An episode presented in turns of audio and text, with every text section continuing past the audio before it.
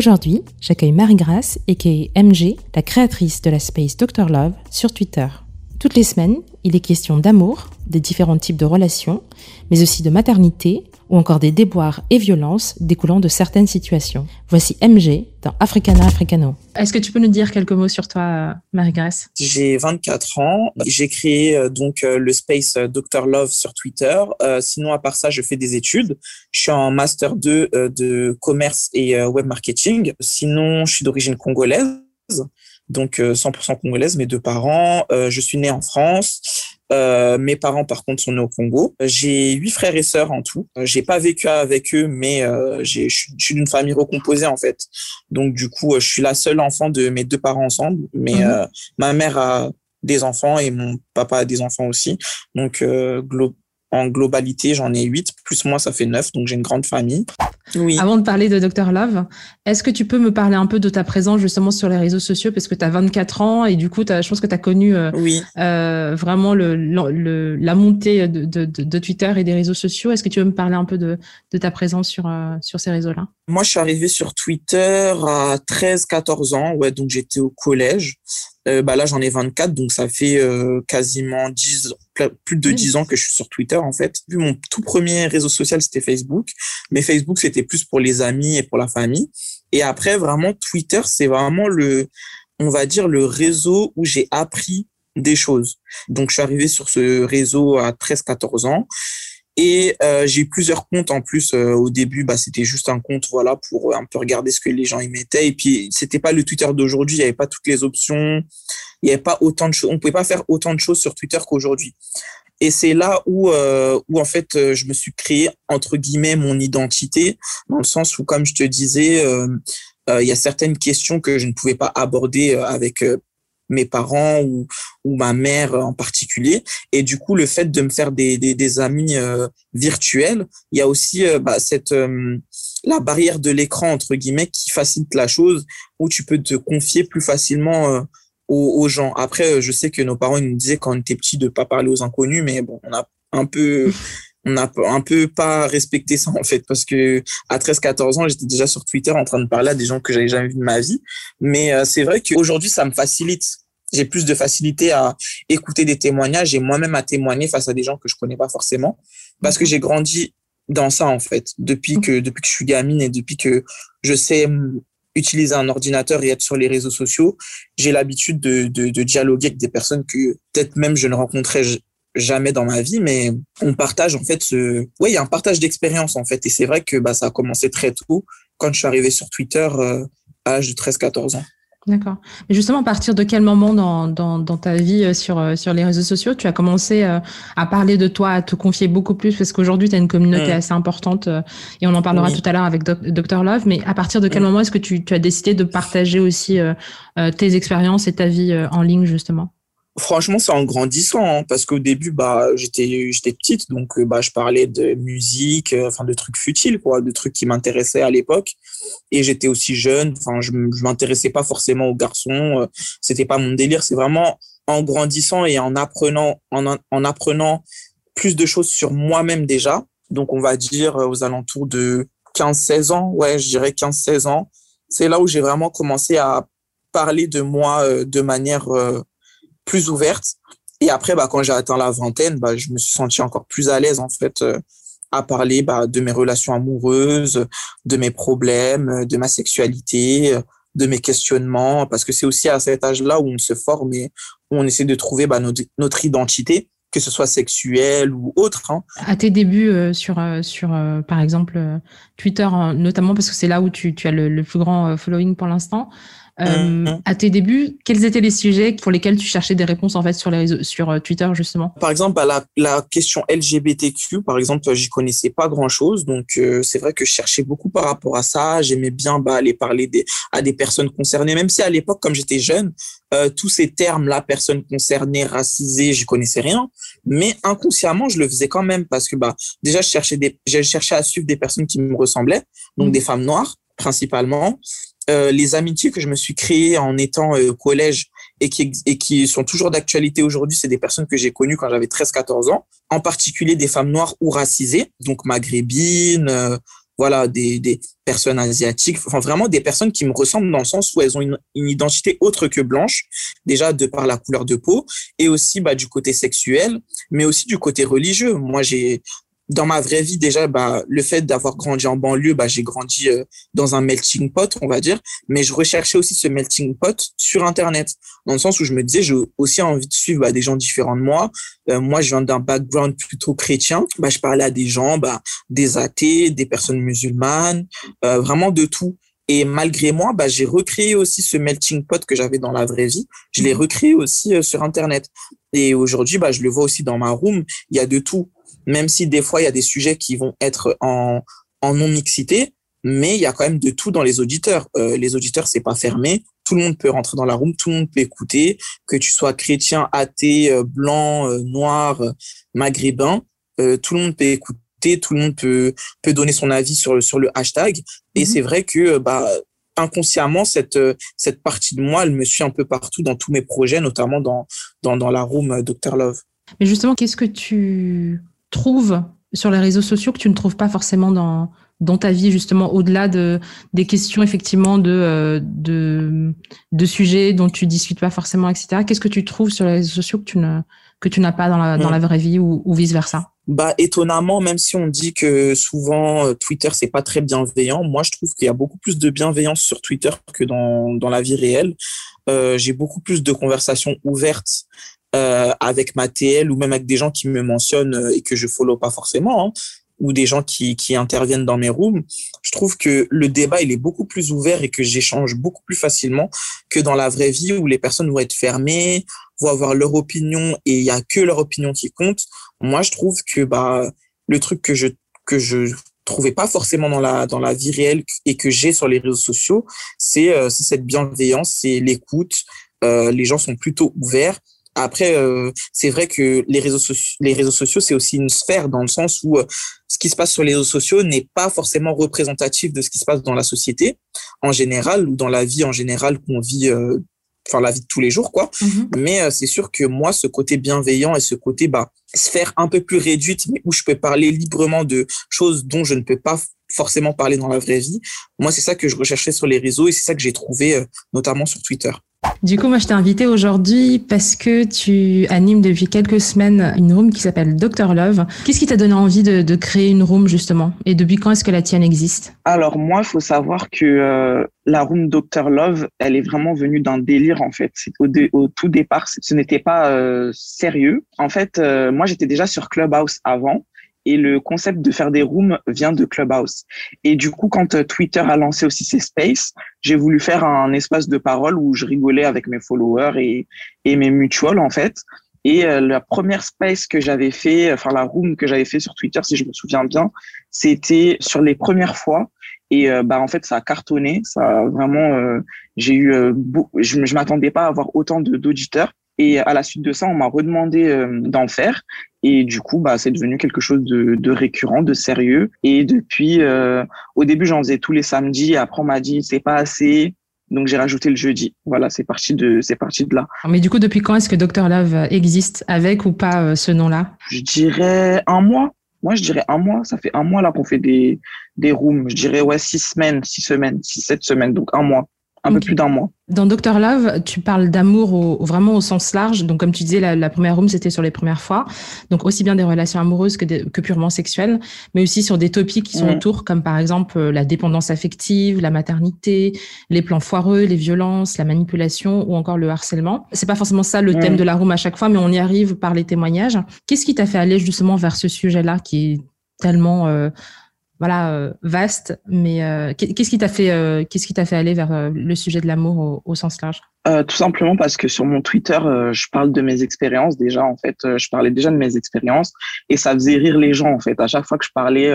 Bah, de mes plans, je disais voilà, je dois capter un gars, un tel. Le fait que j'ai aussi que je fréquente aussi plusieurs garçons en même temps, et que bah je sois ouverte par rapport à ça. Moi, j'ai pas j'ai pas de tabou par rapport à ça. J'en parle vraiment librement.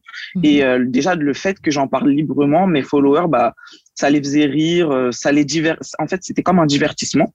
Mhm. Et, et du coup, quand les spaces sont arrivés sur Twitter, ça a été naturel de mon côté en fait de parler de ça dans un espace audio avec des intervenants, avec des auditeurs qui nous écoutent et des auditrices. Et du coup, en fait, voilà, c'est venu de ça c'était vraiment euh, naturel. Pour moi, c'était naturel de parler d'amour et de tout ce qui gravite autour. Donc, euh, les relations euh, sexuelles, les relations amoureuses, plus sérieuses.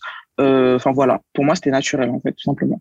D'accord. Et qu'est-ce que ça a changé justement le fait de changer du médium complet, enfin purement écrit, à avoir la voix et justement à interagir avec un, avec un côté instantané avec euh, avec tout le monde euh, le temps de 3, 4 heures, 5 heures de, de room? Qu'est-ce que ça a changé pour toi? Déjà en fait c'est beaucoup plus convivial je trouve parce que euh, bah voilà on est dans un dans un espace plutôt safe dans le sens où on a quand même la main sur les personnes qu'on laisse intervenir. Donc souvent les gens venaient dans mes DM disaient voilà j'ai ça à partager, j'ai une expérience à partager, est-ce que je peux monter? Je les faisais monter.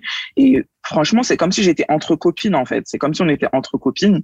Donc, il y a vraiment ce, cet espace safe où euh, bah, il n'y a pas de tabou, euh, personne ne va vous juger, vous pouvez venir euh, parler de votre vie, de votre expérience, on, on échange, on rigole, on discute, on, donne, on se donne même des conseils. Et c'est vraiment ça qui a changé, en fait, parce que derrière les tweets, bah, c'est juste des retweets, à la limite des réponses. Et des fois, euh, bah, on voit pas toutes les réponses, donc euh, on, on répond pas à tout forcément. Alors mhm. que là, vraiment, bah, on peut euh, échanger entre nous, se donner des conseils, se conseiller et aussi le partage d'expérience. Moi, c'est ça que que j'aime beaucoup dans dans les rooms, c'est que moi j'ai mon vécu, mais les autres aussi ont leur vécu et j'apprends beaucoup des autres en fait. C'est ça qui est, c'est ça que je trouve qui est, qui a changé par rapport aux tweets simples et et au, room. Tu dis que c'est un espace safe. Est-ce que c'était important pour toi dès le départ de mettre des règles justement? Et si oui, quelles étaient les règles que tu voulais euh, absolument mettre en place euh, pour, euh, pour ta room ou ton space selon, selon où tu fais la room? Oui, bah c'est vrai que de par le, le sujet principal qui est l'amour, bah il y a d'autres sujets aussi qui, qui gravitent autour, donc les violences faites aux femmes par exemple ou la communauté LGBT. Et pour moi, c'était vraiment hyper important que ces personnes-là, déjà fragiles dans la vie de tous les jours ou même qui peuvent être marginalisées, bah arrivent dans cette roue mais se disent voilà, je peux me confier, je peux raconter mon histoire et il n'y aura pas de méchanceté ou euh, de commentaires méchants. Donc moi, les règles, on va dire les règles du début, bah, c'était déjà euh, contrôler les intervenants que je faisais monter pour pas faire pour pas faire monter n'importe qui en fait et c'est pour ça que par la suite j'ai créé euh, un compte dédié à la room pour que les personnes viennent au préalable me demander s'ils peuvent monter ou m'écrire même leur témoignage pour que je puisse le valider entre guillemets pour pas que ça divague sur un autre sujet ou même euh, pour éviter euh, le manque de respect tout simplement mhm. et pour que vraiment euh, la room soit safe et que les gens se disent voilà je, peux y aller je peux parler je peux partager mon expérience et je vais pas me faire juger ou insulter et en parallèle aussi on a un hashtag et pendant la room bah je moi si je commente déjà via le hashtag et je mhm. vérifie je vérifie aussi dans le hashtag s'il n'y a pas des commentaires haineux pour pouvoir bloquer prévenir même les personnes qui sont dans la room ou mes, mes intervenants que voilà bloquer telle personne parce que bah, cette personne n'est pas bienveillante. Donc pour moi c'était hyper important. Justement tu disais tout à l'heure que le, la room et le Dr Love elle est partie un peu d'un délire euh, mm. parce que du coup voilà tu as parlé dans la première room de, des premières fois. Est-ce que tu t'attendais mm. justement à non seulement euh, l'engouement avec euh, toutes les semaines et toutes les rooms il y a de plus en plus de personnes, mais est-ce que tu t'attendais dès le départ à, à à du coup couvrir le sujet aussi largement? Ou est-ce que pour toi c'est la confiance ou peut-être la facilité que les témoins ont eu dans la room euh, qui t'a poussé du coup à, à, étendre les discussions comme tu le fais toutes les semaines justement avec des questions comme euh, hier par exemple c'était la maternité, euh, mais effectivement aussi à aller quand les personnes ont des témoignages qui vont sur la dépendance affective ou sur les violences ou la manipulation, à les laisser mmh. justement aller dans ce, dans ce truc-là parce que bah, c'est ça fait partie de toute l'histoire qu'ils te racontent dans leur témoignage euh, je m'attendais pas du tout à l'engouement que, que les gens ont eu autour de la room, vraiment pas. Parce que comme je l'ai dit tout à l'heure, bah c'était c'est vraiment parti d'un délire. Je me suis dit voilà, je vais faire une, une space Twitter, on va rire, on va on va. C'était vraiment pas au début, c'était pas du tout sérieux. Et c'est vrai que plus j'ai fait des rooms et plus en fait euh, il y a eu des témoignages de plus en plus euh, émouvants Mhm. Et que, en fait, j'étais choquée que les gens me, fassent autant confiance à venir, en fait, raconter des histoires même traumatisantes dans mes rooms. Parce que, en fait, la room qui a eu le plus d'impact, je pense, c'est celle sur les relations, euh, sur les ruptures amoureuses, en fait, où j'ai eu des témoignages bah, de jeunes filles euh, qui se sont fait abuser par leur partenaire ou ex-partenaire. Il y en a même qui essayaient de fuir en fait euh, leur partenaire violent. Et euh, en fait, c'est à ce moment-là où je me suis dit ah oui, ça peut vraiment devenir quelque chose de sérieux. Et les gens me font vraiment confiance en fait et veulent vraiment bah, partager leur expérience pour déjà peut-être se libérer d'un poids. Mm-hmm du coup, je ne m'attendais pas à ce que à ce que la room ait autant autant d'impact en fait. Et, euh, et du coup, euh, suite à la à la room sur les ruptures amoureuses, j'ai vraiment vu que euh, les personnes me faisaient confiance pour partager leur expérience traumatisante et même chercher du soutien quelquefois. Et c'est vraiment à ce moment-là où je me suis dit que la room pouvait vraiment être, enfin, ça pouvait vraiment être un, un espace prise au sérieux, quoi. Que je mmh. pouvais vraiment créer une plateforme pour les gens, pour qu'ils viennent se confier, qu'ils euh, trouvent même du soutien et du réconfort. Et suite à cette room, d'ailleurs, j'ai fait un, j'ai fait deux autres euh, épisodes euh, suite à la première room sur les ruptures amoureuses. Tellement il y avait de demandes, j'ai vraiment reçu, je pense, une centaine de DM, sans exagérer, où mmh. les personnes voulaient témoigner. Et du coup, j'ai été, moi, ça, ça me tenait vraiment à cœur que tout le monde puisse témoigner, que tout le monde, que ce soit en anonyme ou, ou à visage découvert, que tout le monde puisse témoigner. Du coup, c'est pour ça que j'ai fait trois épisodes. Et, euh, et vraiment, c'est à ce moment-là où je me suis rendu compte que euh, ça pouvait vraiment être sérieux et que et qu'il fallait euh, qu'il fallait peut-être créer bah, un compte dédié pour vraiment prendre au sérieux la chose en fait. Et justement, est-ce que c'était important pour toi de témoigner justement euh, et pas juste d'organiser la room euh, comme tu le fais sur tous les sujets qui te concernent euh, selon les selon les thèmes de, de la semaine pour que les autres puissent s'ouvrir aussi? Parce que j'ai l'impression effectivement que c'est aussi ton ton naturel et, le fait que tu sois justement bienveillante. Après, c'est un mot qui est utilisé un peu à travers aujourd'hui, mais je te, sens mhm. vraiment bienveillante dans, dans la room qui fait qu'effectivement, les gens se disent bah oui, on, on, peut parler euh, et, et, notre parole sera sera respectée. Oui, en fait, moi déjà, j'ai pas de tabou, je parle de tout, j'ai honte de rien, et du coup, euh, comme tu as dit aussi, je pense que c'est mon côté spontané en fait. Déjà, faut savoir que avant les rooms, moi, je fais aucune recherche, je j'écris pas mes textes, euh, c'est pas une émission de télé quoi. Mhm. Je prends mon téléphone, j'ouvre la room, je mets le titre, voilà. Bien sûr, on a un sujet, euh, une ligne directive, dans le sens où voilà, il y a un sujet. Euh, par exemple, hier, bah, c'était être maman solo voilà. Mais sinon, c'est vraiment naturel. J'arrive, voilà. Je, si j'ai un, j'ai une histoire en rapport avec euh, le titre de la room, bah, je, vais, je vais déjà raconter mon histoire. Par exemple, pour les ruptures amoureuses, j'avais raconté bah, ma dernière rupture qui a fait que j'ai eu plein de problèmes par la suite et tout. Et euh, bah, peut-être pour d'autres personnes, ce serait compliqué de raconter ça, mais pour moi, je me suis dit, si je le fais pas, peut-être que les autres n'auront pas le courage de le faire en fait. Et du coup, bah, c'est aussi pour donner du courage aux intervenants et aux intervenantes, pour leur lancer un signal et pour leur dire que, bah, vous voyez moi, euh, voilà, j'en parle librement. J'ai pas peur de me faire juger. C'est pas de ma faute aussi. Quand on est dans une relation, par exemple, toxique, faut, faut, bien mettre euh, en avant que bah, ces personnes-là sont des victimes. Et du coup, le fait de moi-même témoigner, c'est vrai que ça donne euh, du, courage aux, personnes qui vont venir et qui vont intervenir. Donc euh, moi, pour moi, c'était hyper important, euh, hyper important que moi déjà, je puisse montrer l'exemple, on va dire entre guillemets, pour que les autres se, sentent à l'aise pour euh, s'exprimer. Ce que je trouve très intéressant dans Dr Love, c'est la libération de la parole des, des femmes, de, des jeunes générations justement de la tienne, mais même des, des jeunes femmes qui ont 18, 17 ans. Je sais que c'était arrivé sur sur les ruptures, je crois. Euh, il y en avait qui parlaient, euh, euh, mais même sur les autres rooms, qui étaient beaucoup plus jeunes que toi. Mais effectivement, après, ce sont des, jeunes femmes qui ont surtout la vingtaine, de ce que j'ai pu observer, qui représentent un peu la, la, majeure partie des personnes qui s'expriment dans la room. Est-ce que tu t'attendais à ce qu'il y ait autant de femmes justement qui, qui s'expriment dans la room? Enfin, est-ce que tu avais un public que tu visais en, particulier quand tu as commencé justement après la phase un peu de, de délire? Est-ce que tu t'es dit, moi, je m'exprimais que avec des, des, des, jeunes entre guillemets, du coup, en, incluant tout le monde, ou que avec des jeunes femmes? Comme, quel, quel public tu visais justement euh, pour la Rome? Franchement, je visais pas un, un, public en particulier. Après, c'est vrai qu'en fonction des, thèmes, il peut avoir un, un, public euh, particulièrement visé. Par exemple, pour prendre l'exemple de la room d'hier sur les mamans solo, je n'ai fait monter que des mamans en fait, que des mamans qui ont vécu euh, l'expérience d'être maman solo, même si aujourd'hui elles sont mariées ou en couple. Mais je voulais vraiment entendre le témoignage des mamans. à part moi et Tata Gilda, euh, qui, ne sont pas encore mamans, euh, je voulais vraiment bah, laisser la parole aux mamans. Et justement, euh, j'ai eu plein de demandes de, d'hommes qui ont voulu monter on stage. Je les ai pas fait monter.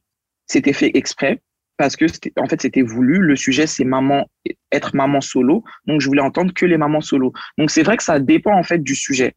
Par exemple, je sais pas si un jour je fais un sujet sur les LGBT précisément, je vais faire monter que des personnes concernées. Donc ça dépend vraiment du sujet. Après au début, c'est vrai que j'avais pas vraiment une cible. Après je, je suis une femme noire, donc c'est sûr que j'ai quand même un il y a quand même un côté biaisé dans le sens où je vais avoir plus tendance à faire intervenir des personnes noires et des femmes noires comme moi parce mmh. que c'est vrai que bah dans le paysage médiatique, on n'a pas forcément euh, une place euh, de privilégié on s'exprime pas euh, beaucoup. Bon, ça commence à changer aujourd'hui parce qu'il y a les réseaux sociaux, il y a les, les rooms, voilà, donc il y a beaucoup plus d'espace de parole. Mais c'est vrai qu'il y en a encore très peu. Donc c'est vrai que à travers mes rooms, je vais quand même, comment dire, privilégier euh, les femmes noires. Tout à l'heure, tu disais qu'effectivement, euh, les réseaux sociaux ne sont pas forcément une réflexion de, de la, vraie société, de la vraie vie entre guillemets.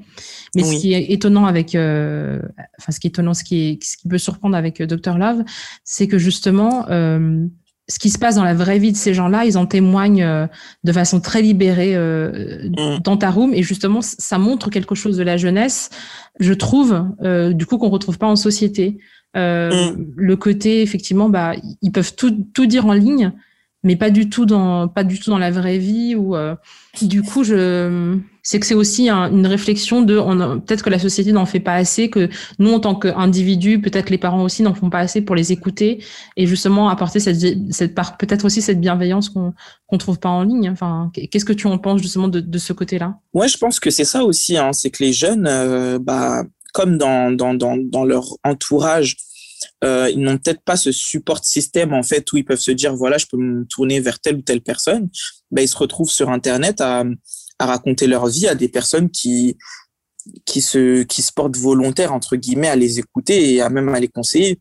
Après c'est pas forcément ça peut aussi être euh, ça peut être quelque chose de positif comme de négatif surtout pour les personnes euh, très jeunes. Donc on va mmh. dire entre 12 et 15 ans dans le sens où elles peuvent euh, faire confiance plus facilement à des personnes et euh, à des dites mauvaises personnes.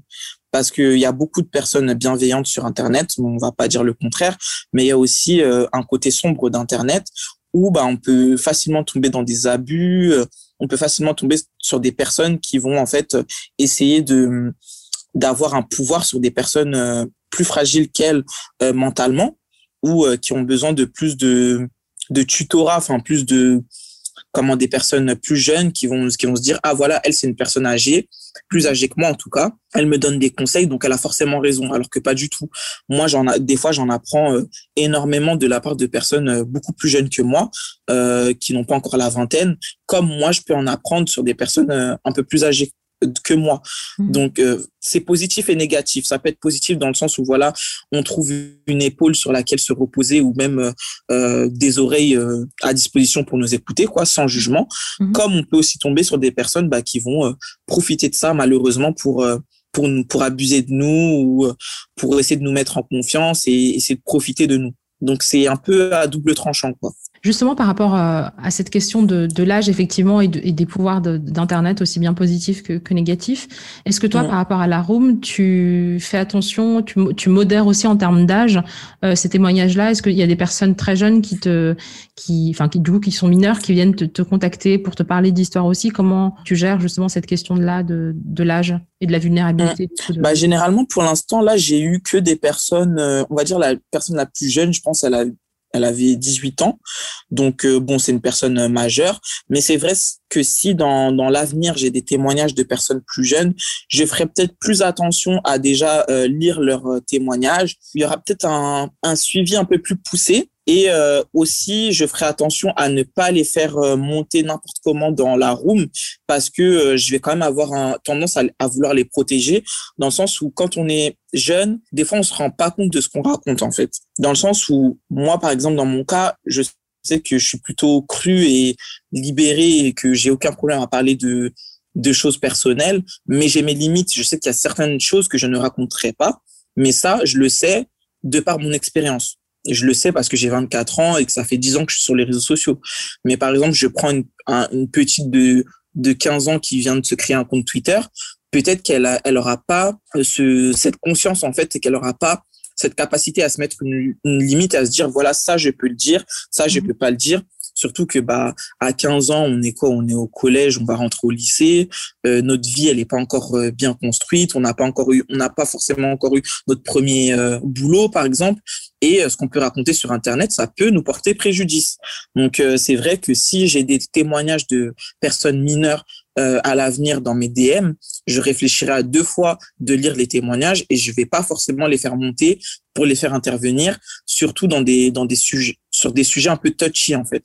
On parle depuis le début de, du fait qu'effectivement tu parles pas que de l'amour, il y a vraiment un, tout un panel de sujets que tu abordes via la room et que les personnes aussi qui témoignent euh, évoquent euh, dans la room. Est-ce que tu avais l'impression justement avant de mm. créer cette room que euh, par rapport pour rebondir sur ce que tu dis sur la représentation que justement ces sujets-là étaient pas forcément portés dans la société ou dans les médias, du, surtout du point de vue des jeunes et des jeunes femmes en particulier, des jeunes femmes racisées noires pour le coup? Oui, euh, c'est vrai que surtout pour les jeunes femmes racisées noires, déjà dans, dans la sphère privée, pour prendre mon cas par exemple, ces questions-là, on les aborde pas ou très peu. Donc du coup, moi, j'ai pu me renseigner euh, bah, dans mon adolescence, par exemple, que à travers Internet et les réseaux sociaux, parce que j'ai grandi avec. Et du coup, euh, le fait de créer euh, une, une room comme ça, un espace de parole comme ça, bah, ça permet aussi d'échanger sur des sujets bah, qu'on voit pas forcément à la télé, qu'on voit pas forcément même dans, sur les réseaux sociaux. En réalité, ça a commencé qu'il y a quelques années où on voit que voilà, maintenant il y a des jeunes femmes noires qui parlent librement bah, de leur sexualité, euh, librement aussi, euh, par exemple, des difficultés qu'elles peuvent avoir euh, en fréquentant des personnes de manière romantique. Pour prendre un exemple concret, on peut aussi parler de la négrophilie. Par exemple, la négrophilie, moi j'ai appris ça sur le taf, sur sur internet. dans la dans la vraie vie, on en parle on en parle très peu. Moi, à la télé, j'ai jamais vu d'émission où on parle de négrophilie parce que déjà en France, on a on a un problème avec euh, le fait de, de, parler de couleur de peau et de ce qui, ce qui peut en découler. Déjà, le racisme tout court, on n'en parle pas forcément. Alors, si on doit mêler le racisme et les relations amoureuses, c'est vrai qu'on n'en parle absolument pas dans les médias. Et du coup, bah moi, avec ma room, mon objectif aussi, c'était ça, c'était de d'aborder des sujets qui découlent de l'amour et qu'on peut bah, connecter avec notre identité. Donc, euh, le fait d'être d'une femme, d'être noire, d'être euh, lesbienne, d'être bi, enfin voilà quoi. Je voulais vraiment connecter les deux pour avoir euh, le plus de le plus d'expérience et pour que pour que ça apprenne aussi euh, à, un grand nombre de personnes mhm. que voilà, il n'y a pas qu'une seule manière de vivre, il n'y a pas qu'une seule manière de percevoir les choses ou de vivre les choses et qu'en fonction de notre genre ou de notre couleur de peau, ça peut changer. Et j'ai l'impression aussi que tu crées aussi un, avec, avec Dr Love un espace où où on se sent moins seul, euh, mm. quel que soit les... surtout parce que je te disais tout à l'heure qu'effectivement on, rigole, mais il y a aussi beaucoup d'histoires sérieuses qui sont euh, qui sont racontées dans ta room, et j'ai l'impression que surtout pour les, les, jeunes de ta génération et celles qui sont un peu un peu, un peu avant, ça peut leur mm. donner l'impression qu'ils sont pas seuls ou qu'elles sont pas seules parce qu'il y a des histoires euh, hyper difficiles. Enfin moi je même pour quelqu'un de mon âge, c'est hyper difficile. Enfin, je, je, je, je suis je, te, je, suis reconnaissante de, de, de, permettre cet espace-là, mais il y a des, des, histoires qui sont vraiment euh, hyper dures pour des personnes de, de aussi jeunes d'avoir déjà vécu entre guillemets ou d'avoir vécu tout court. Et, et c'est vrai que c'est, je, pense qu'il y a ce côté euh, effectivement, euh, on se sent moins seul parce que je te disais tout à l'heure, moi, je viens juste d'avoir 31 ans par exemple. Et en grandissant, mm. euh, pour parler en tout cas de entre guillemets d'amour ou de sexualité, euh, nous, il y avait euh, juste la radio libre de Skyrock. Euh, je crois que c'était un mercredi soir où il y avait, euh, je sais pas si tu as connu ça, je sais pas si ça existe encore sur Skyrock, mais je pense pas. Il y avait une émission où on parlait un peu de relations, de sexualité, etc. Et c'était un peu le truc quand j'étais ado. Euh, mm. C'était un peu le seul espace parce que Internet existait déjà, mais on n'avait pas encore tous ces trucs. Nous, on avait juste MSN et brièvement Facebook, mais c'était pas, c'était pas ce que c'est aujourd'hui. C'est vraiment le début des réseaux sociaux, etc. Et à part cette émission-là, en tout cas, enfin moi personnellement, j'en connaissais pas d'autres. On parlait de ces sujets-là et encore on en parlait d'une façon très grande. Et il n'y avait pas ce côté, euh, comme tu dis, euh, d'en parler euh, du point de vue de personnes racisées. C'était vraiment les histoires chaudes, parfois un peu les déboires et puis et puis c'est tout. Et c'est vrai mm. que là, dans, dans Doctor Love, il y a un côté, euh, c'est complètement banalisé et en même temps, j'ai l'impression que euh, tout le monde peut y apprendre en fait. Même même quelqu'un qui est un peu plus âgé comme moi, on, on entend des choses et on se dit, euh, c'est à la fois hyper difficile et en même temps euh, à entendre et en même temps, j'ai l'impression qu'il y a un espoir pour ta génération qui qui qui est beaucoup plus grand parce que justement euh, vous êtes au courant beaucoup plus tôt des travers justement des relations, euh, aussi des côtés positifs, mais de, voilà vous prévenez entre vous de tel ou tel euh, euh truc qui peut être négatif et, euh, et des traits dont, auxquels il faut faire attention dans les relations. Donc je trouve ça vraiment vraiment cool. Et du coup, moi, chaque semaine, je te disais tout à l'heure, je passe vraiment du rire aux larmes dans tes rooms, euh, parce que les anecdotes qui sont racontées, voilà, sont aussi dramatiques que drôles, et, euh, et ça, voilà, selon les témoignages, à chaque fois, euh, ça, on passe du, du, du, vraiment du rire aux larmes en, en, quelques secondes. À ton âge, justement, tu dis que t'as pas, t'as pas de tabou, etc. Comment tu fais face à ces témoignages super difficiles à entendre? Et violent aussi pour pour quelqu'un de ton âge en, en, tant que modératrice à, à entendre et, euh, tout en faisant le travail justement de passer la parole aux, aux mm. différents intervenants. Comment tu fais face à, à ces témoignages-là? Bah déjà, comme j'ai dit tout à l'heure, je m'attendais pas du tout à ce que euh, des personnes me fassent autant confiance mm. pour me confier ces aspects euh, de leur vie. Donc en fait, j'apprends sur le tas parce que je suis pas psychologue, je suis pas formée pour ça en fait. Mm. Mais j'apprends sur le tas à déjà apprendre à écouter à 100%. C'est-à-dire que des fois, les personnes le remarquent. Je peux faire 20 minutes où je parle pas, je coupe mon micro et je laisse la personne parler. Et euh, ma première règle, en fait, déjà, c'est que quand c'est des, des, témoignages lourds où des personnes voilà se confient, par exemple, sur une agression sexuelle ou ou, euh, ou de la violence conjugale, mmh. euh, les, les, témoignages ne sont pas chronométrés. Ça veut dire que la personne, elle peut parler pendant une heure.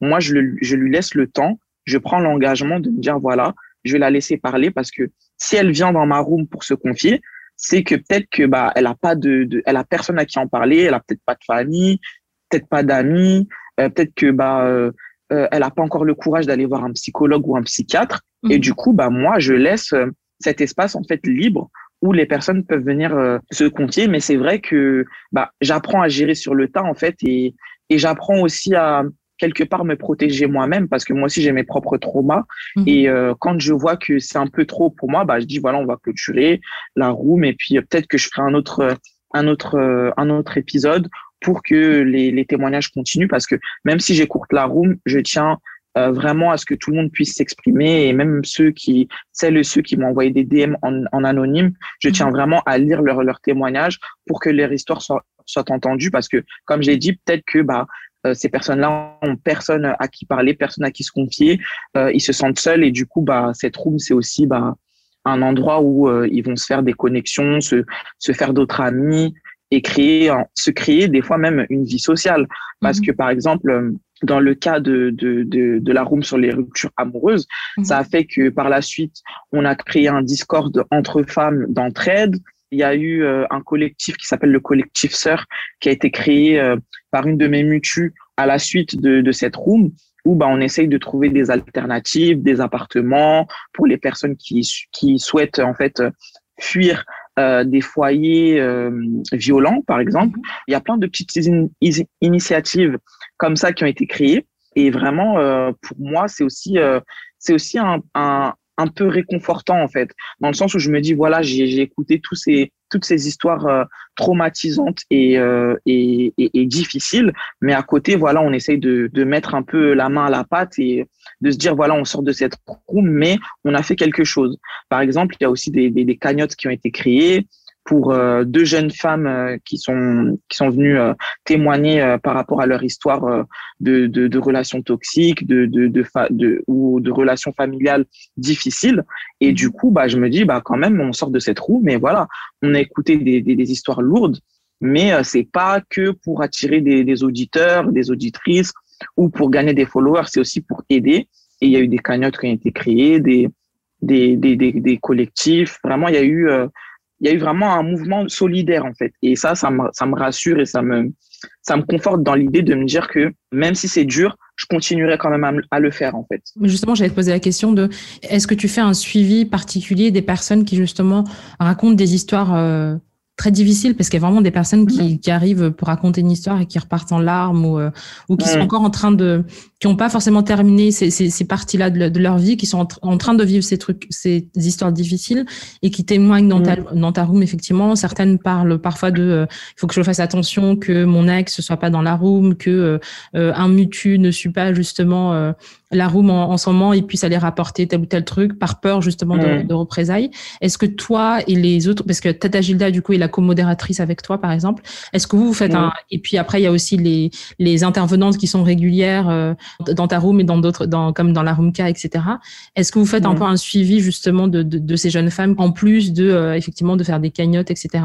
Enfin euh, après est-ce que tu peux peut-être parler aussi du du Discord et de, du collectif Sœur justement un peu un peu plus dans le détail? Alors euh, déjà oui, un suivi parce que euh, encore une fois pour revenir à, à la room sur les ruptures amoureuses, j'ai vraiment cherché à trouver des solutions en fait, euh, en particulier pour une jeune femme qui a témoigné par rapport à son ex-compagnon qui l'a harcelé, etc. Donc à la suite de ça, déjà on a créé un groupe sur Twitter où bah, on se soutenait tout simplement, on s'envoyait des messages pour se soutenir, pour prendre des nouvelles aussi des personnes bah, en danger. Mhm. Et puis euh, par la suite, euh, il y a le collectif Sœur qui a été créé par euh, Manon, qui est Gwyneth Patro sur sur sur Twitter. Elle a créé le collectif Sœur pour justement pouvoir mettre en relation des personnes, par exemple, qui ont des appartements vides, qui veulent accompagner ou ou ou prendre en charge des personnes qui souhaitent fuir temporairement ou même les aider en fait à fuir définitivement un foyer violent. Donc, mhm. on essaie vraiment de faire un suivi de ces personnes-là et pas qu'on sorte de la room juste en disant, voilà, il y a eu telle ou telle histoire, euh, les gens ont pleuré, les gens ont été émus, oui, d'accord, mais il y a quoi par la suite, en fait?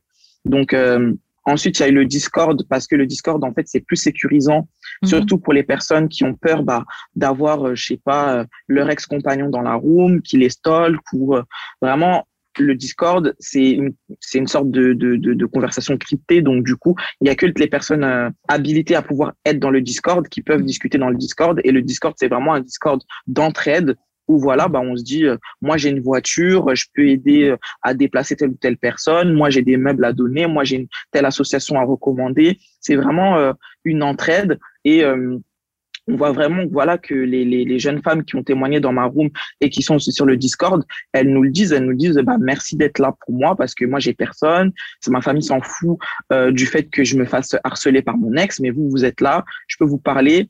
Euh, si je suis en danger, je sais que je peux vous appeler, on s'est changé nos numéros. Donc mmh. vraiment, il y a une il y a une solidarité, il y a une vraie solidarité qui s'est créée, un vrai groupe euh, sur lequel on peut compter en fait. Et moi, c'était ça mon but aussi, c'est que à la suite des rooms, surtout là où il y a des, des, des, témoignages euh, violents ou, ou choquants, c'est que vraiment ces personnes trouvent un, un, soutien sûr et qui dure dans le temps en fait sur tout ça.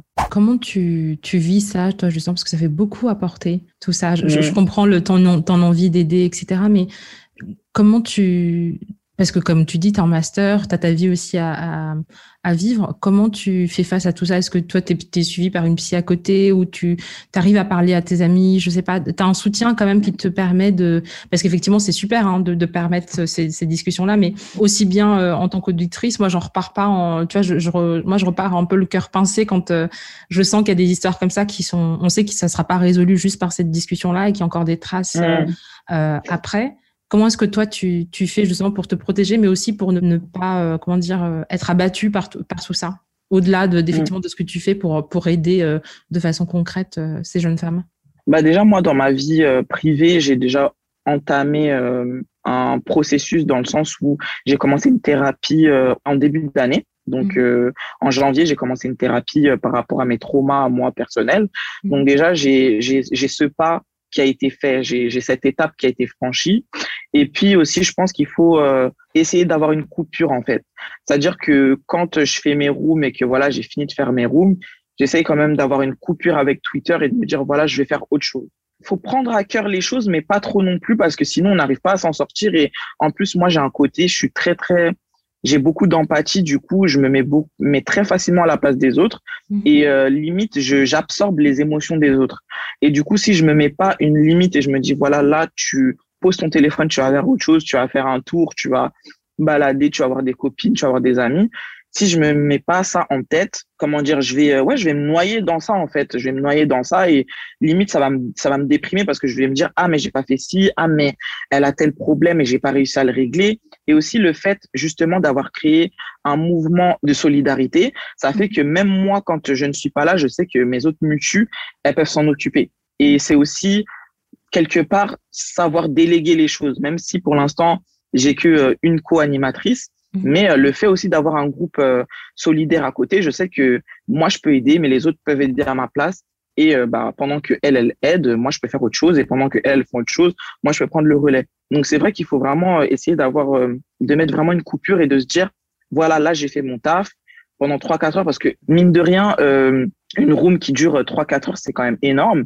Mhm. Euh, c'est pesant. En dehors de, de, de, modérer, de donner la parole, etc., bah, on entend aussi des histoires difficiles. Et euh, faut savoir, en fait, prendre du temps pour soi et se reposer, en fait. Et surtout que avec les réseaux sociaux, ça va très vite. On a peur de rater des choses, de ne pas être là au bon moment, etc. Mais vraiment, surtout dans, des, dans, dans ce cas-là, il faut vraiment prendre une, une coupure et se dire voilà, là j'ai fait ça et maintenant bah, je vais prendre du temps pour moi et faire autre chose et, et se déconnecter tout simplement. Tu disais tout à l'heure qu'effectivement tu as commencé euh, une thérapie en janvier et euh, qu'au début la room tu l'as faite vraiment euh, voilà pour déconner, pour voilà voir un peu ce que disait la timeline. Et puis finalement ça a pris cette tournure sérieuse. Et tu dis qu'en même temps effectivement tu travailles toi sur tes propres traumas. Et du coup je me demandais qu'est-ce que qu'est-ce que ça dit en fait de ta génération euh, que vous soyez, euh, enfin non, que vous soyez aussi à l'aise, c'est normal. J'ai envie de dire, ça fait partie de après de vos personnalités, de votre temps, etc. Mais que le seul endroit où vous arriviez à vraiment être euh, pleinement vous, à raconter des choses les plus intimes sur vous, soit en ligne. Est-ce que tu t'es un peu posé cette question-là justement? Parce que ce qu'il faut savoir, c'est que les personnes qui parlent dans ta, dans ta room, pour beaucoup, j'ai l'impression qu'elles ont, enfin de ce que j'ai pu entendre en tout cas, pour beaucoup, elles se sont jamais exprimées avant. C'est la première fois qu'elles en parlent euh, qu'elles en parlent tout court. Et en plus, elles en parlent publiquement devant tout le monde. Donc, il y a effectivement ce, cette barrière entre, entre guillemets d'anonymat euh, par rapport au réseau, mais c'est quand même publiquement qu'elles prennent la parole euh, pour la première fois sur ces sujets-là. Qu'est-ce que, tu vois ce que je veux dire? Qu'est-ce que ça dit justement par rapport à ça? Cette facilité-là, je pense qu'elle vient du fait que on dissocie plus facilement les personnes sur nos réseaux sociaux et les personnes de, de, la vie réelle. Et du coup, le fait de pas les voir aussi, je pense que je pense que ça ça facilite parce que par exemple dans un groupe de parole euh, réel, quand euh, bah, par exemple quand on va dire voilà on, on, laisse la parole aux gens, il y a toujours ce, ce temps de silence où euh, les personnes hésitent à parler parce que voilà il y a plein de personnes qui les regardent, peut-être elles sont gênées et tout, alors que là bah par exemple dans les spaces c'est que de l'audio, donc déjà c'est beaucoup plus facile de parler sans qu'on te voit plutôt que euh, en vidéo ou même dans la vie réelle. Et aussi le fait de dissocier bah, que bah, là, je suis sur Twitter, d'accord, c'est des gens qui me suivent, mais euh, dans tous les cas, ils me voient, ils, ne sont pas en train de me voir, voir en train de parler. Donc, euh, je pense que cette facilité, elle vient de là, en fait. Ok. Mais du coup, c'est quoi les freins, selon toi, un peu pour... Peut-être pas pour toi, effectivement, tu es, beaucoup plus libéré dans ta, dans ta parole, etc. Mais qu'est-ce qui, qui, pour toi, de, ce que tu as pu observer, peut freiner justement ces, ces jeunes-là de ta génération ou plus jeunes de, de s'exprimer tout court en fait sur ces sujets-là? Parce que tu vois, par, exemple pour ma euh. génération, il y avait beaucoup de tabous, on commençait un tout petit peu à en parler, mais aujourd'hui j'ai l'impression qu'il y, y, a beaucoup moins de tabous pour vous et en même temps, plus il y a de moyens de communiquer, moins j'ai l'impression mm. que certains euh, veulent justement euh, euh, parler de ces de ces trucs-là euh, intimes et pourtant dans ta dans ta room ça se ça se fait beaucoup plus facilement. Tu vois, il y a un espèce de truc un peu mm. parado paradoxal. Mm-hmm. Ben moi, le, seul frein que j'ai en tête, euh, c'est peut-être la honte de voilà par rapport à, au jeune âge, parce que dans, dans ma room il y a de tous les, les intervenants, euh, il y a de tout, il y a de tout, il y a de tous les âges. Mais euh, je dirais peut-être le seul frein, peut-être euh, quand on est un peu jeune, bah on a peur de se faire juger. Peut-être pourquoi j'ai fait ça à l'âge de 10 17 ans, à l'âge de 16 ans. Voilà, peut-être euh, le seul frein que je vois, ça peut être ça, peut-être la honte par rapport à l'âge ou même le fait bah, d'être un peu plus âgé que nous et de aussi de se confier à des personnes plus jeunes. Parce que euh, c'est c'est peut-être pas facile de se dire voilà, moi je sais pas, j'ai 35 ans et je vais aller dans une room où euh, la moyenne bah c'est je sais pas 22, 23 ans et aller raconter mon histoire. Peut-être que je vais passer pour une idiote, pour un idiot, alors que pas du tout. Il hein, n'y a pas de, il y a pas de jugement. On a, on apprend à, à tout stade de la vie. Mais je pense que si je devais identifier un frein, ce serait ça en fait. Ce serait plus la honte de se faire juger et aussi bah, le danger des fois d'avoir des personnes qu'on connaît dans la vraie vie sur nos réseaux sociaux qui peuvent aussi accéder au room et entendre ce qu'on a à dire. Parce que c'est vrai que ça aussi, on n'y pense pas souvent. Mais moi, par exemple, j'ai un compte public. Après, moi, euh, franchement, euh, je trouve que ce que je raconte, c'est pas compromettant et que ça, ça ça m'apportera pas de problème dans ma vie réelle et d'ailleurs je, je m'en fiche un peu hein, pour, pour être honnête. Mhm. mais c'est vrai que on bah, on n'est pas tous pareils en fait. Il y a des personnes qui voilà ont peur de que que leurs euh, leurs frères et sœurs tombent de, de, sur la conversation de la room ou que leur cousine ou euh, leur euh, leurs collègues tombent sur la room. Donc c'est vrai que les deux freins que je pourrais identifier euh, sur ce format de, de, groupe de parole, ce serait plutôt ça. Justement, j'aimerais euh, revenir sur, sur l'aspect dont tu, tu, parlais tout à l'heure, qu'un peu le, l'entraide. Ce qui est très beau, c'est effectivement de, de voir en temps réel que dans la room, il y a là, cette euh, sororité, cette solidarité et le côté empowerment vraiment naturel qui se passe et souvent entre parfaits inconnus. Enfin, effectivement, il y a des gens que tu connais parce que vous vous suivez déjà avant, mais il y a des, personnes parfois qui, qui témoignent qui sont de parfaites inconnus. Est-ce que c'est quelque chose que tu as voulu nourrir dès le départ ou c'est quelque chose qui s'est fait un peu naturellement, justement, ce, ce, truc-là d'entraide, de se dire, euh, bah, on s'écoute pas juste le temps d'une soirée, mais qu'on on, s'entraide maintenant, et puis effectivement, on, voit après ce qu'on peut faire entre nous à notre échelle euh, en dehors de la room. Pour moi, c'est en fait c'est venu assez naturellement parce qu'au début, bah comme euh, comme je te l'ai dit, la première room c'était vraiment parti d'un délire. Et bah plus plus le temps passe et plus ça devient de plus en plus sérieux et plus il y a des sujets sérieux où les gens se confient. Et euh, du coup, je me disais, bah oui, ces personnes-là, elles viennent, elles se, elles, se, elles se confient à nous, elles nous racontent leur histoire. Si on peut les aider, c'est encore mieux. Donc euh, moi, j'aime pas faire les choses à moitié. En fait, j'aime bien faire les choses que ce soit carré dans l'ordre et tout. Donc euh, je me dis, si j'ai la possibilité d'aider, même avec le peu que j'ai, parce que voilà, euh, je, je gagne pas des millions, j'habite encore chez mes parents, mais je suis quand même privilégié dans le sens où bah je, je suis quand même dans un foyer qui est safe euh, j'ai une bonne relation avec mes parents, je fais des études, je travaille, euh, j'ai une voiture. Tout le monde n'a pas cette situation en fait. Et je me mhm. dis si moi je peux aider avec le peu que j'ai à travers des rooms ou voilà même si c'est des, des, inconnus que je connais pas, ben en fait c'est encore mieux. C'est encore mieux parce que je me dis bah c'est la magie d'internet en fait ça nous connecte à des gens qu'on connaît pas, euh, qui nous partagent leur expérience. Moi ça m'apprend aussi des choses pour peut-être mon avenir euh, peut-être ne pas refaire les mêmes erreurs ou ça m'apprend plein de choses en fait. moi aussi, on m'a dit que voilà, grâce à toi, MG, j'ai appris plein de trucs, j'ai pu m'ouvrir sur plein de trucs, j'ai pu euh, parler à ma mère de de, de, de, de ma sexualité, j'ai pu parler, poser des questions à mes parents sur la sexualité alors qu'avant j'avais honte. Enfin déjà moi-même le fait de d'avoir aidé ces personnes-là déjà à faire ce premier pas, bah, je suis contente. Et si moi je peux rendre la, si moi je peux rendre l'appareil encore plus en allant plus loin et peut-être euh, une aide financière ou euh, une aide morale, ben pour moi c'est c'est c'est un plus. Mais c'est vrai qu'au début c'était pas vraiment une initiative. Genre je me suis pas dit j'ai créé cette room pour aider les gens. De base je me suis dit voilà on va créer cette room, on va se raconter nos histoires, on va rigoler, ça va être drôle. Et puis au final plus le, les semaines avançaient et plus bah j'initiais des des sujets euh, plus sérieux et euh, bah ça ça a débouché naturellement sur euh, sur une forme de solidarité des, des personnes volontaires qui se qui se désignaient volontaires pour aider un tel ou un tel. Moi, ce que je trouve hyper intéressant dans, dans, dans ta room, c'est ce côté, euh, que ce soit toi ou les intervenantes qui reviennent assez souvent dans la room, mais qui sont, qui témoignent pas forcément, mais qui commentent parfois les, ou donnent des conseils justement dans, dans les rooms. Ça peut être surprenant pour, pour vos âges, mais vous êtes assez déconstruite sur plein de sujets, notamment sur la sexualité, etc., le fait de, sur les tabous et tout. Et j'aimerais savoir pour toi personnellement, euh, D'où ça te vient euh, ce truc-là? Qu'est-ce qui t'a conduit en fait à être aussi euh, décomplexé par tout ça, euh, aussi jeune? Parce qu'effectivement, on vit dans une mmh. société qui est très qui conduisent beaucoup les femmes, les jeunes femmes surtout qui sont en train de se construire justement à cette honte dont tu parlais tout à l'heure, avoir honte de leur désir, avoir honte de leur corps, mmh. avoir honte de, de, parler aussi de, de, de, de leur sexualité, de, de et d'autres sujets qui peuvent être tabous, surtout culturellement quand on quand on est africaine au sens large. Mmh. D'où ça te vient tout ça en fait Je dirais déjà, je suis un peu la rebelle entre guillemets de ma famille, dans le sens où, comme je t'ai dit, euh, bah moi je suis d'origine congolaise et euh, déjà dans ma culture, euh, tout ce qui est sexe, on n'en parle pas hein, clairement.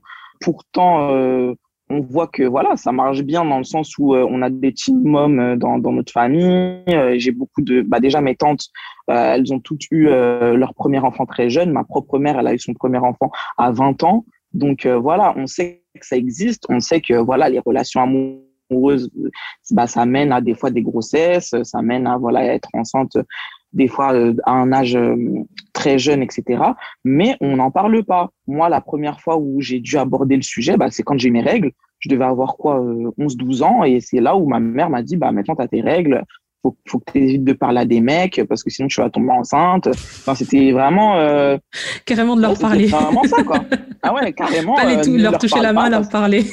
ne, les touche pas parce que sinon, euh, voilà, tu risques de tomber enceinte. Enfin, c'était vraiment archaïque, quoi c'est pas du tout euh, c'était pas du tout une conversation ouverte où je pouvais poser mes questions alors que à 11 12 ans moi qu'est-ce que j'en savais du sexe? Je connaissais absolument rien j'étais encore vierge j'allais au collège enfin voilà quoi en plus j'étais garçon manqué quand j'étais petite donc euh, vraiment les mecs ça m'intéressait pas du tout mhm. et euh, moi j'avais juste des questions en fait bah comment ça se passe?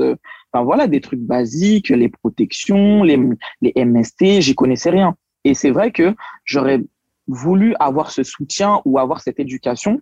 Et du coup, bah, comme j'ai pas eu cette éducation, j'ai cherché par moi-même. Donc, euh, moi, je sais que quand j'étais plus jeune, j'aimais beaucoup aller à la bibliothèque de ma mhm. ville.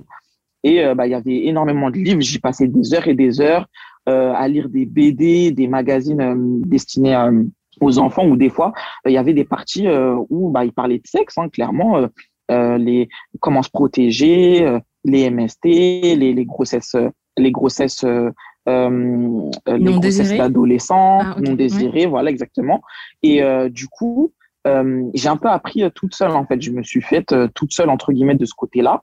Et c'est vrai que bah, du côté de la famille, en tout cas, c'est pas grâce à ça que j'ai pu me faire mon idée des relations en général.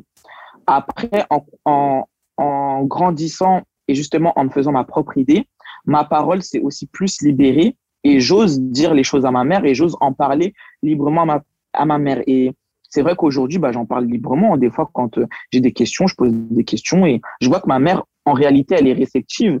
Mais c'est peut-être, c'est peut-être aussi parce que, bah, elle, dans, à son époque aussi, on n'en parlait pas. Et du coup, bah, ça fait une, une sorte d'héritage, quoi. On en on m'en a pas parlé, donc moi, j'en parle pas à mes enfants, etc., etc., etc. Mais c'est vrai que ce côté, entre guillemets, déconstruit, c'est un processus que j'ai entamé moi-même et grâce à Internet, en fait, tout simplement grâce à Internet.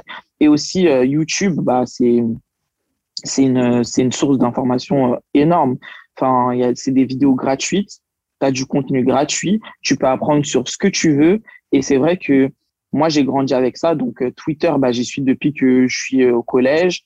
YouTube, j'ai grandi avec ça. Et c'est vrai que bah, je me suis nourri de ça pour pouvoir aussi ouvrir mon, mon esprit et m'intéresser à toutes ces, tous ces topics, tous ces sujets et euh, vraiment être ouverte et de me dire que ben, il n'y a pas qu'une manière de voir la, les choses en fait. Moi, je suis comme ça, mais il y a des gens euh, différents et encore aujourd'hui, j'en apprends, j'en apprends énormément. Par exemple, les questions sur la non-binarité, euh, moi, je suis pas du tout calé dessus, par exemple, et j'aimerais bien un jour faire une room sur le sujet et accueillir des gens concernés et en parler parce que vraiment c'est des sujets que bah, j'en apprends tous les jours. J'ai 24 ans, mais je connais pas tout. Je suis encore très jeune, donc euh, donc voilà. C'est marrant ce que tu disais par rapport à ta mère, effectivement, que tu lui posais des questions et qu'elle elle est de plus en plus réceptive. Est-ce que tu dirais que ça, ça enrichit justement votre relation, euh, que tu que tu viennes poser ces questions euh, de l'ordre de l'intime? Est-ce que tu as l'impression que ça, ça a un peu libéré la parole de son côté à elle, de, justement de cette génération euh, qui était complètement différente, qui est aussi la génération de mes parents, où voilà, on, on parlait pas du tout de tout ça, euh, des relations, ni de sexualité, ni d'autres sujets tabous. C'était juste euh, les gens sont là, les bébés arrivent, mais on sait pas, on n'explique rien euh, de tout ça. Tu as l'impression que ça, ça a un peu changé, changé votre relation du coup? Oui, clairement, clairement, on est beaucoup plus proches et aussi je me sens beaucoup plus en sécurité dans le sens où je sais que s'il m'arrive quelque chose, je pourrais me confier à ma mère alors que quand j'étais plus jeune, euh, je pense que c'était pas le cas, surtout par rapport aux attouchements sexuels, aux, agressions, etc. C'est vrai qu'il y a beaucoup de personnes qui ont du mal à se confier, surtout dans la diaspora euh, afro, on va dire en général, qui ont beaucoup de mal à se confier à leurs parents parce que bah il n'y a pas eu cette éducation sexuelle qui a été faite avant, et du coup on se dit ah bah il m'est arrivé ça, c'est peut-être de ma faute. Je vais pas pouvoir en parler à ma mère, elle va me frapper, elle va me crier dessus et tout. Alors que maintenant que bah la parole s'est libérée que bah, j'en parle ouvertement à ma mère de mes relations, etc. Je sais que s'il m'arrive quelque chose, je pourrais me confier à ma mère, je pourrais lui même lui, lui demander des conseils pour qu'elle me conseille, etc. Et euh, et c'est vrai que c'est vrai que c'est vrai que oui, ça change, ça change, ça change notre relation. On s'entend beaucoup mieux. Ouais, c'est vrai que ça, ça, ça change vraiment par rapport à avant. C'est vrai que j'avais vraiment ce tabou, j'avais vraiment cette peur de me dire voilà, s'il m'arrive quelque chose, est-ce que je vais pouvoir le raconter à ma mère parce que bah, elle m'a dit de pas le faire et du coup je l'ai fait et du coup c'est de ma faute. Donc euh, c'est vraiment ce côté-là. Après, comme j'ai dit, euh, c'est aussi la manière dont euh, nos parents ont, ont grandi en fait. C'est que eux-mêmes, leurs parents ne leur parlaient pas de ça. Et du coup, bah, ça a fait que ils ont juste reproduit le schéma que eux ont vécu, que eux pensaient être bien. Et il y a aussi euh, des fois bah, le côté religieux euh, il y a cet aspect-là où euh, on parle pas de, de, sexe avant le mariage, par exemple. Et c'est vrai que bah, ma mère, bah, qui est chrétienne catholique, c'est vrai que euh, elle m'a élevé dans ce truc-là où euh, on parle de des relations entre hommes et femmes que dans le cadre du mariage. Oui, quand tu rencontreras ton mari, tu feras ci, ça, ça, ça. Il n'y avait pas cette possibilité, voilà, d'avoir un petit copain ou quoi. Moi, je sais que, par exemple, mes petits copains que j'ai eu avant, j'en ai pas eu énormément, mais mes parents étaient au courant, mais par exemple, il n'y avait pas de présentation, euh, il n'y avait pas mon petit copain qui venait à la maison, quoi, parce que je savais que c'était limite inadmissible que je ramène un garçon chez moi. Alors mhm. que je voyais mes autres copines, bah, euh, leurs copains venaient à la maison et tout. Et d'un côté, moi aussi, j'ai peut-être intériorisé ça dans le sens où je sais que si j'ai des enfants, je serai beaucoup plus ouverte par rapport à ça. Mais je sais que j'ai aussi un blocage de me dire, oui, euh, si ma, ma fille de 14 ans, elle ramène un, mec à la maison, je, je vais trouver ça bizarre. Alors qu'en vrai, c'est pas bizarre parce que 14 ans, c'est l'âge où on s'intéresse aux garçons, c'est tout à fait normal. Et voilà, et limite, je préférerais que ma fille me présente le, garçon et que je le vois de mes propres yeux plutôt qu'elle aille faire des choses dans mon dos et qu'il lui arrive quelque chose de grave. Mais c'est vrai que comme j'ai pas reçu cette euh, éducation moi, j'ai peut-être un, un blocage par rapport à ça. Pour revenir un peu à la room, justement, tu disais tout à l'heure que toi, t'as pas de formation, t'es pas, euh, c'est pas ton domaine, euh, mmh. t'es pas éducatrice spécialisée ou psy ou quoi que ce soit. Euh, mais effectivement, euh, tu arrives à faire parler ces, gens-là, à les faire témoigner dans, dans, ta room et à dédiaboliser mmh. tous ces sujets justement comme la sexualité, les relations, etc. Et tous ces sujets qui sont qui sont autour. Du coup, je, je, je serais curieuse de savoir comment tu organises en fait les rooms, comment est-ce que tu choisis des sujets, les personnes qui vont témoigner, etc. Comment tu organises tout ça? Alors déjà les sujets, euh, franchement, ça me vient comme ça, c'est spontané. Après là, en ce moment, j'essaye aussi de faire voter les personnes pour qu'elles puissent choisir entre deux sujets, pour aussi avoir leur avis et peut-être avoir des idées de sujets qu'ils aimeraient bien entendre dans les rooms. Mmh. Donc euh, c'est vraiment, c'est sur le tas. Hein. Franchement, c'est sur le tas. Après, j'ai une formation en communication, donc je pense que ça aide aussi, euh, dans le sens où voilà, je sais à peu près faire mes recherches quand faut faire des recherches, etc. Mais euh, sinon, tout ce qui est sujet, idée de room, euh, ma co-animatrice et moi, en fait, on, s'échange des, idées et on note. Et s'il faut faire voter les gens, bon, on fait voter les gens. Par exemple, là, j'ai lancé un, un, sondage pour voter entre deux sujets. Donc, c'était soit les dates en tant que femme noire ou le revenge porn.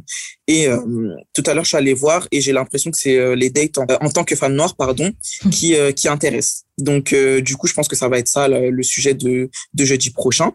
Et, et voilà, j'essaye aussi maintenant de d'intégrer les auditeurs en fait pour qu'ils puissent aussi choisir des, sujets. Parce que c'est pas que moi et mes sujets c'est aussi leur room. Donc euh, j'ai envie que bah ils se sentent à l'aise par rapport au sujet et qu'ils aient des, des, choses à dire et qu'ils soient à l'aise avec les témoignages.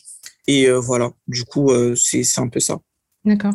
Mais justement, pour parler des auditeurs, quel est le retour que tu as justement euh, Parce qu'effectivement, il y a, y a, quelques personnes qui interviennent par room euh, toutes les semaines, mais euh, on est des centaines euh, parfois d'auditeurs qui n'ont du coup ne prenons pas la parole. Est-ce que oui. quand les rooms se terminent ou pendant les personnes qui live tweet pendant le, la room, quels sont les retours que tu as justement pour l'instant, plutôt de la part d'auditeurs de, mmh. de, la room sur sur les sujets qui que tu as pu aborder jusqu'à présent? Globalement, c'est plutôt positif. Hein, c'est plutôt positif les personnes sont contents, sont contentes pardon des, des, des sujets. Après, si je peux relever quelque chose de négatif, euh, peut-être le temps de parole dans certaines rooms. Euh, enfin, c'est pas vraiment un reproche parce que je l'ai plutôt pris comme un conseil et maintenant, bah, ça a amélioré les rooms en fait. On m'a dit de, de, à part bien sûr pour les rooms euh, avec des, des témoignages lourds, etc., où je laisse les gens parler, on m'a dit de chronométrer à peu près les, les personnes et de leur donner bah, 10 minutes pour raconter leur histoire et après faire de la conversation croisée. Et c'est ce que j'ai fait pour les deux dernières rooms et je trouve que les rooms sont encore mieux qu'avant. Donc, bah, grâce à ce, à ce retour des, des auditeurs aussi, bah, ça fait que la room s'est améliorée. Chaque personne a le même temps de parole et du coup, c'est beaucoup plus équitable parce que mhm. c'est vrai qu'il y a des personnes bah, qui ont peut-être moins parlé que les autres et qui peuvent se sentir frustrés. Et bah, par rapport à ça, on a essayé de, de, de réguler la chose. Et c'est vrai que les auditeurs m'ont fait la remarque que bah, c'était beaucoup mieux qu'avant.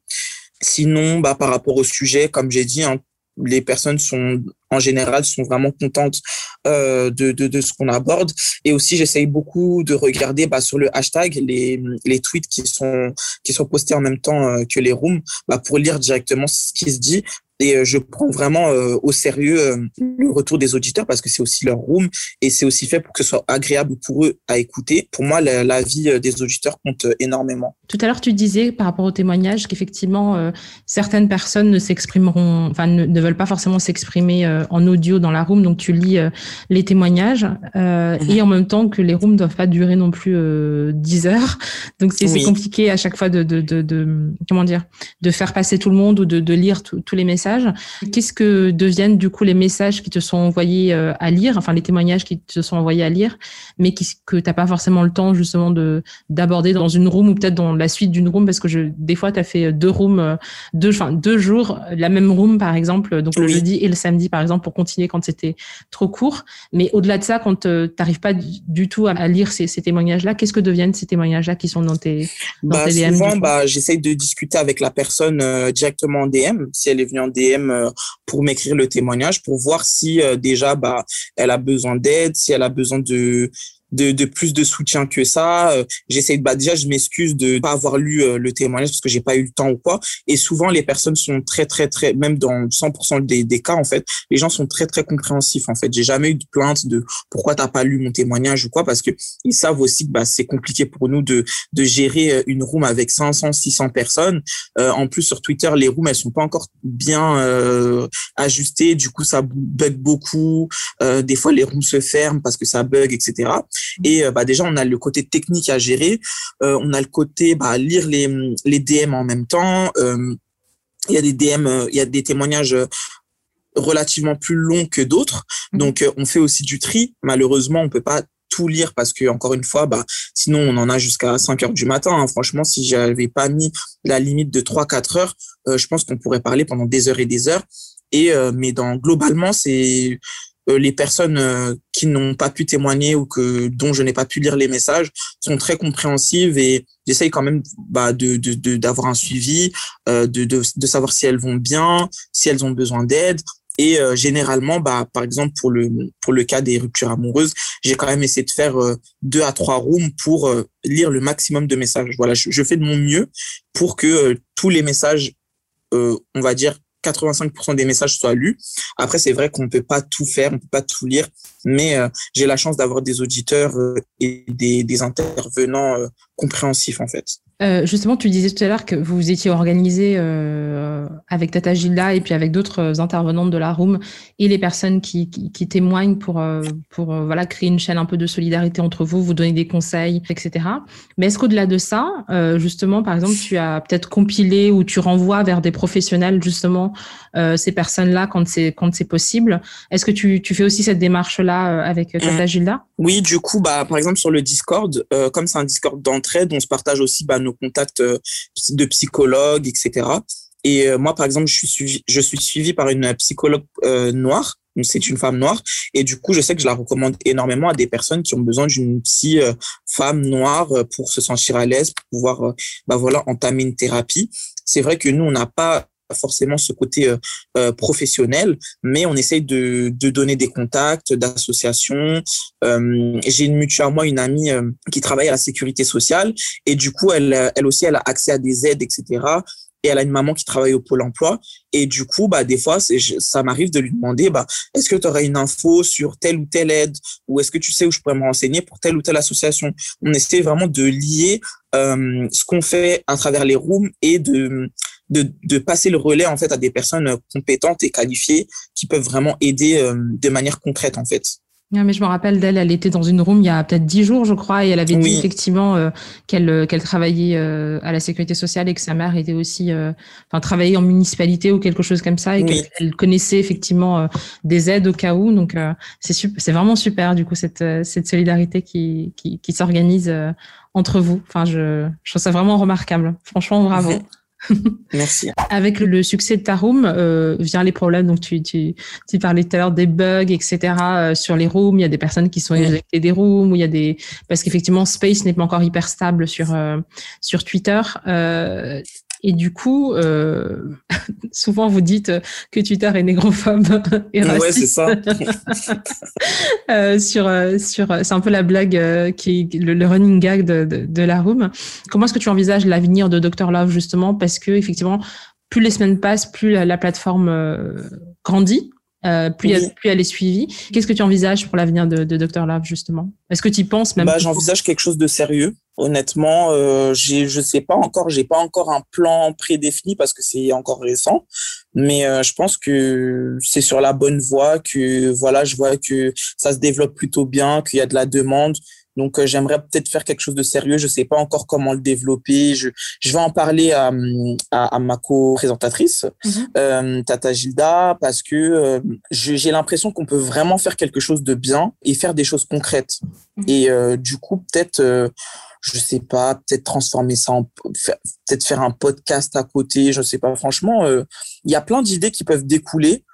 faire des interviews un peu plus centrées sur des personnes, franchement, il y a, plein d'idées qui peuvent découler. Donc, euh, moi, je vois que du positif pour, euh, pour la suite de, de Dr. Love parce que je vois que bah, il y a vraiment euh, de l'engouement, de la demande.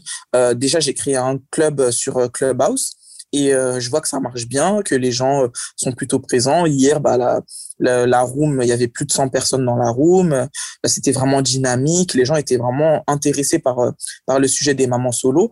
Donc, j'essaye de développer un peu euh, Dr Love sur les, les différentes plateformes. Donc, pour l'instant, on est sur Twitter et Clubhouse. Je pense qu'on va arriver aussi bientôt sur Instagram, mais on va essayer de faire quelque chose autour de ça. C'est sûr que c'est sûr que c'est c'est que le début en fait, c'est que le début d'une aventure, je pense.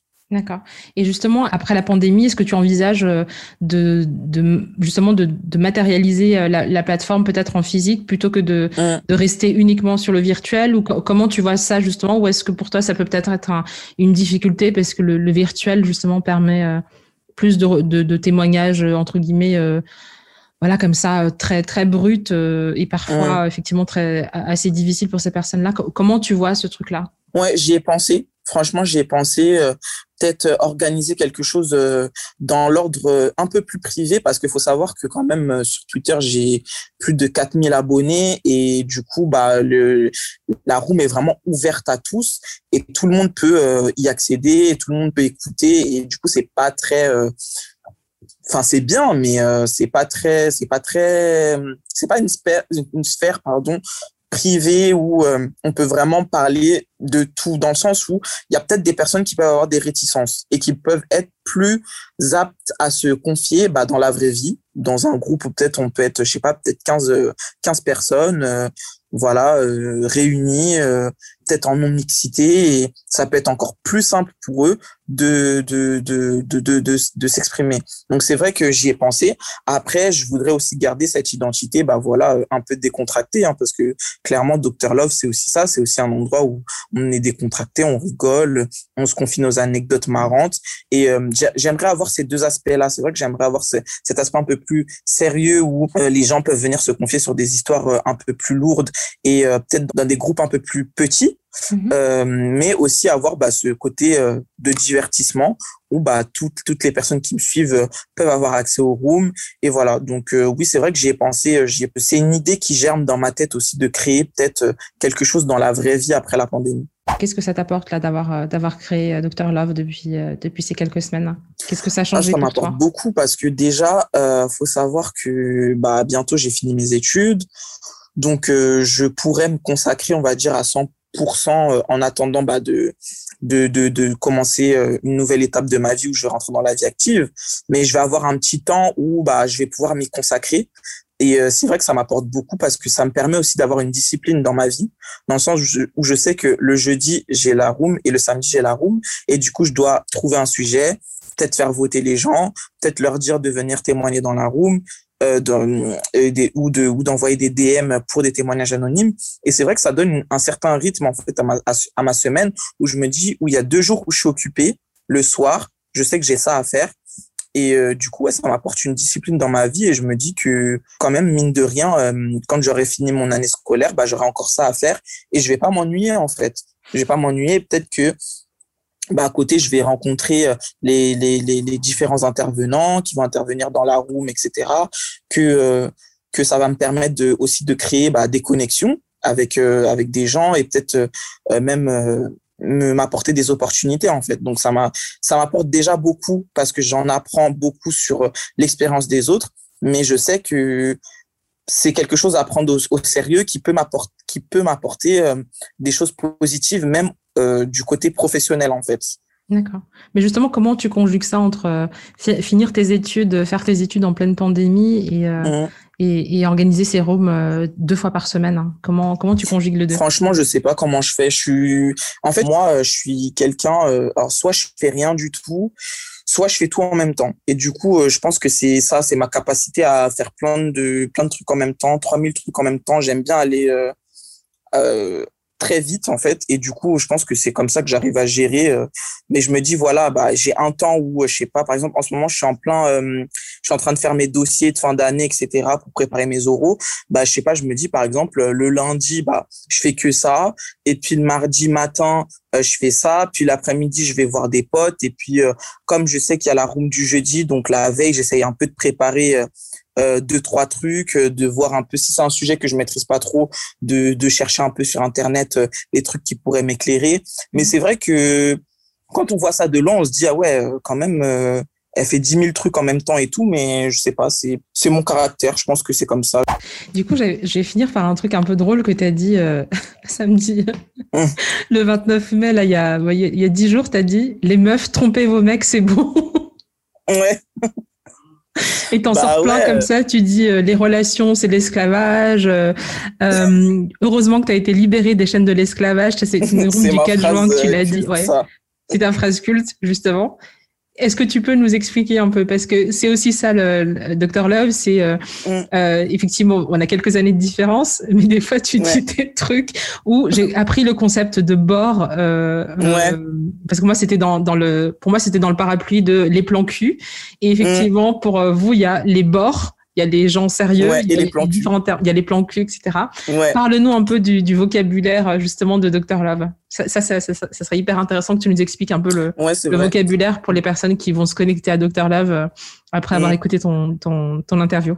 Bah déjà le, la phrase les chaînes de l'esclavage franchement c'est c'est venu comme ça euh, pour te dire c'est c'est vraiment de des fois c'est des phrases qui viennent comme ça c'est c'est spontané et euh, du coup ouais parce que euh, des fois on entend des trucs les meufs elles payent des, des ordinateurs à 1000 euros à des mecs même pas capables de leur payer un resto. Enfin voilà quoi. Pour moi c'est les chaînes de l'esclavage. C'est pour ça que je disais que bah félicitations d'être libéré des chaînes de l'esclavage parce que franchement, c'est chaud. Et puis, euh, et puis ouais, on a, on a nos, petits, nos, nos, petites références. Voilà, quand la, la room bug, c'est la négrophobie. C'est grâce à ça aussi qu'on nous reconnaît. C'est grâce à ça aussi qu'on nous reconnaît. Et, euh, et, et, du coup, ouais, par exemple, pour, pour le, le concept des bords, c'est vrai que je me suis rendu compte aussi qu'il y a beaucoup de personnes qui n'avaient pas cette vision que nous, on avait en fait.